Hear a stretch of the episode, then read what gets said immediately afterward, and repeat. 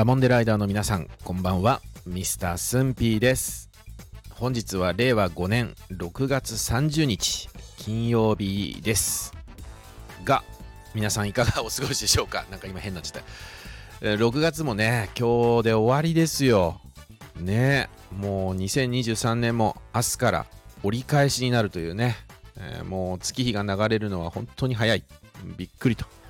毎回同じこと言ってるような気がするけど、まあね、えー、本日も静岡弁をご紹介していきたいと思いますので、えー、ぜひともお付き合いください。えー、今日は、えー、前回放送で予告いたしましたけれども、えー、偉いでしたね。えー、標準語で捉えたら、偉いっていうのはね、お利口さんとかね、あととてもこう、なんていうんですか、位が高い人のことを指して、こう、偉い人とかってこう、使ったりするまあ、そういう意味になると思うんですけれどもがしかしですよ、まあ、普通の意味と同じということであればここでご紹介なんてしたりはしません。まあ当たり前ですけどね。えー、まあこのね静岡弁で偉い他県のダモンデライダーの皆さんはお分かりになったでしょうか。まあねえー、偉いっけとかねえれーとか言ったりするわけですけれどもまあ、いつもの通りね、まずこの言葉の意味からお伝えをしたいと思うんですけど、今回はね、え複数意味が、あのありまして、まずはね、これね、疲れたっていう意味なんですよ。疲れた。それからね、えっ、ー、と、大変とかね、えー、あとはね、すごくっていう意味でも用いたりする、まあ、この、偉いっていうのが静岡弁なんですね。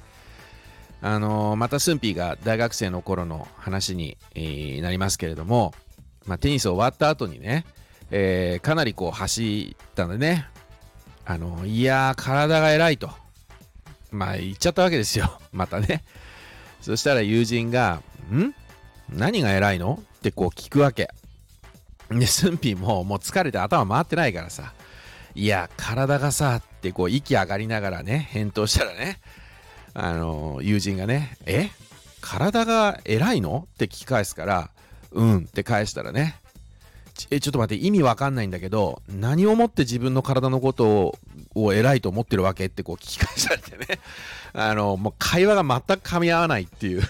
まあそこでもう駿府も気づいてあのあこのまあ、偉い、お利口さんとかの偉いっていう方でこう捉えて言ってんだなと思ったから、いや、体がね、疲れたってことを言う言ってんだよっていう風にね、言ったらまたいつものね、じゃあ最初からそう言えよって返されるっていうね、まあ、疲れたは疲れたでしょと、偉いとは言わないよってね、もうさすがに今回は、てかまあいつもだけどさ、みたいな。